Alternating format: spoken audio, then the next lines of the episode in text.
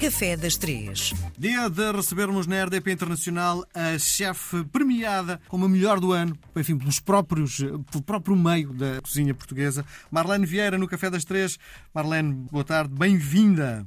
Olá, olá, boa tarde, Miguel. Ant- antes- Bem-vindo. Bem-vindo nada, eu é que sou bem-vinda. Boa tarde. Marlene, antes de entrarmos propriamente no doce de hoje, tem aqui mais eh, uma pergunta de um ouvinte que, que tem inundado as nossas caixas de e-mail, que me deixa muito satisfeito, significa que estamos a chegar às pessoas. Qual o maior trunfo da cozinha portuguesa? Ui, o produto. O maior trunfo é o produto. Nós somos uma cozinha, nós somos um país com produto de qualidade.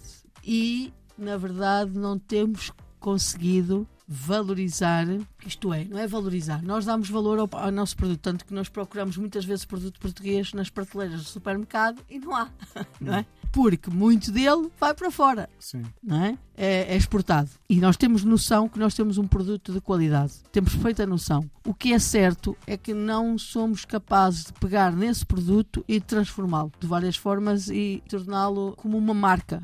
Fazer dele uma marca, não é? Portuguesa e que as pessoas saibam. Portugal tem o melhor azeite do mundo. Portugal tem. E é verdade? Eu acho que é. Uhum.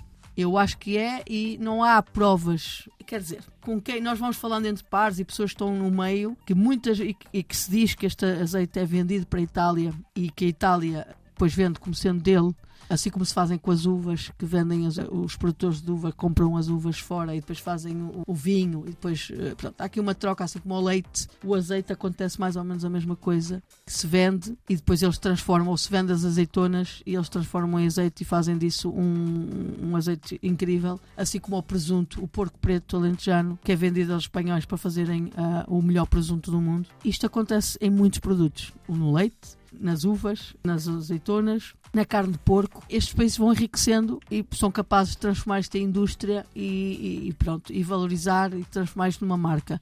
Nós não temos sido capazes de fazer isto. Essa é que é, É o marketing que falta, é isso? É o marketing que falta. Marketing e estratégia, não é? Muita estratégia e, de- e depois um trabalho em equipa para poder reunir técnicos e pessoas conhecedoras e que sejam capazes juntos criar algo muito mais e valorizar este produto através Sim. da indústria. Um É. bocadinho que foi feito com Pronto. o vinho português, não é? Neste Pronto. momento que. Sim. que- Mas que ainda não é suficiente, porque há pouco tempo eu estive em Londres, vários restaurantes eh, de topo e não havia vinho português nesses restaurantes. E, e nem se percebe porque Inglaterra tem uma relação de- com os, os vinhos portugueses há muitos e muitos anos Uhum. e não se percebe como é que hoje em dia, nos melhores restaurantes em Londres, não há vinho português. Sim.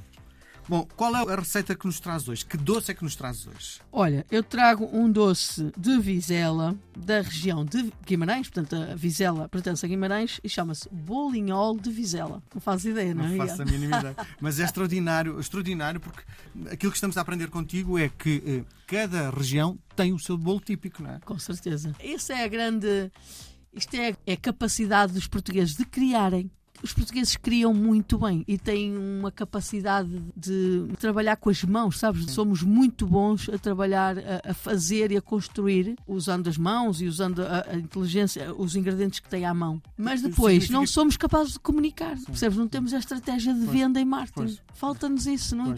Eu nunca ouvi falar nesse bolo, nesse doce, e estou perfeitamente convencido que esse doce será feito com a matéria-prima da zona. O que é que esta zona dá de tão bom? E é por aí. Pronto, Ou não? é, é assim.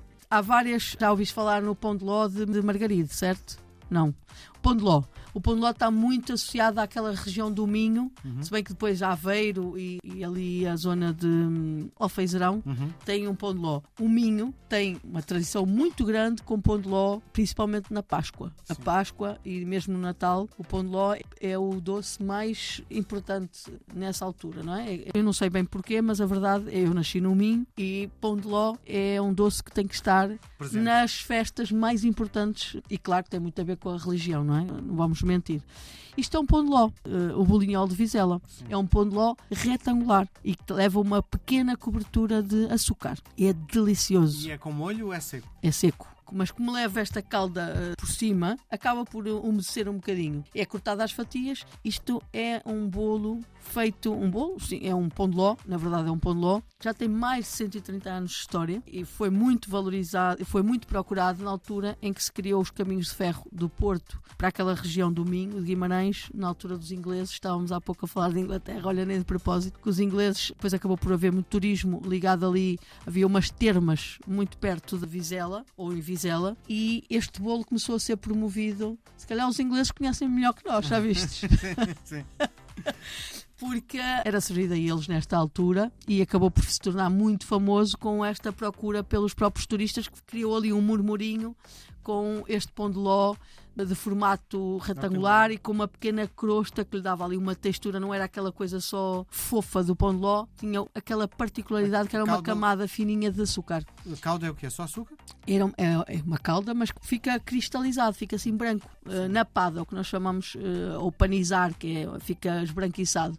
Nós, essa técnica é muito usada em Portugal para várias coisas, para as amêndoas uhum. uh, e, e para outras coisas, mas nos bolos também se calhar aquelas rostas que se vendem nas feiras. Sim.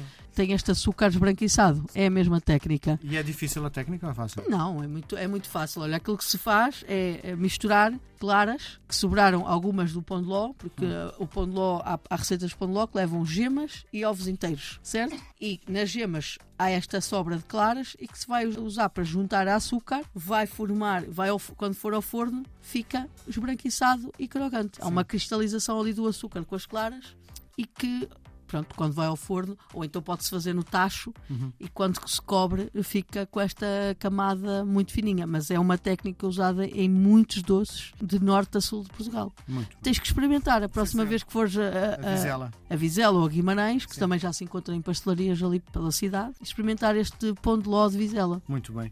Nós voltamos a conversar na próxima semana, Marlene. Muito obrigado. Bem.